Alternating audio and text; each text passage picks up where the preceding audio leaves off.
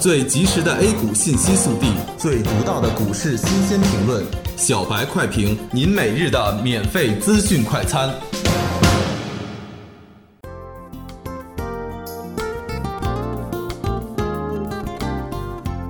各位听友，大家好，欢迎收听十二月二日的小白快评。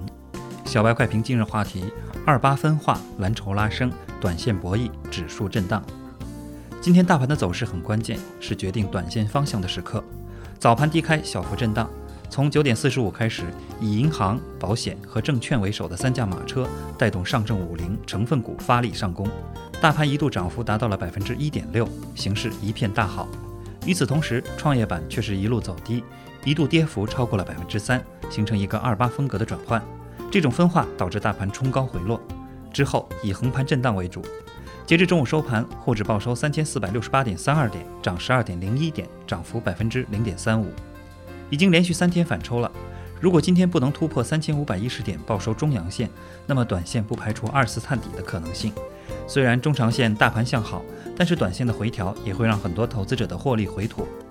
这几天的走势，机构的参与度特别高，也只有机构会更加钟情于那些蓝筹股，筹码集中，机构的一些动作就可以引起大盘的快速波动。大盘的跷跷板效应明显，以往是赚了指数不赚钱，今天的行情指数冲高回落，不但指数没赚到，就连个股也都跌出翔来了。板块仅有保险、银行和证券是上涨的，其余板块都以下跌为主。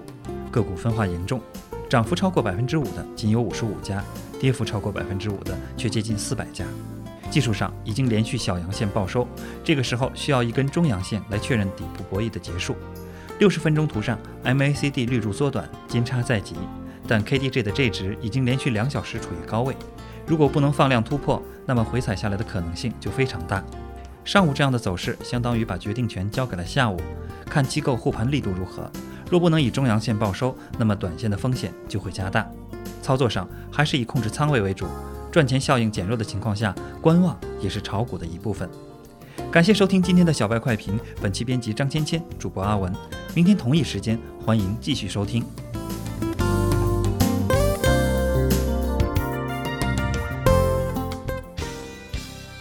学习玩耍两不误。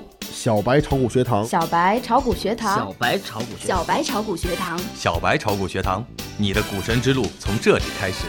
本节目由北京公牛股科技有限公司制作出品。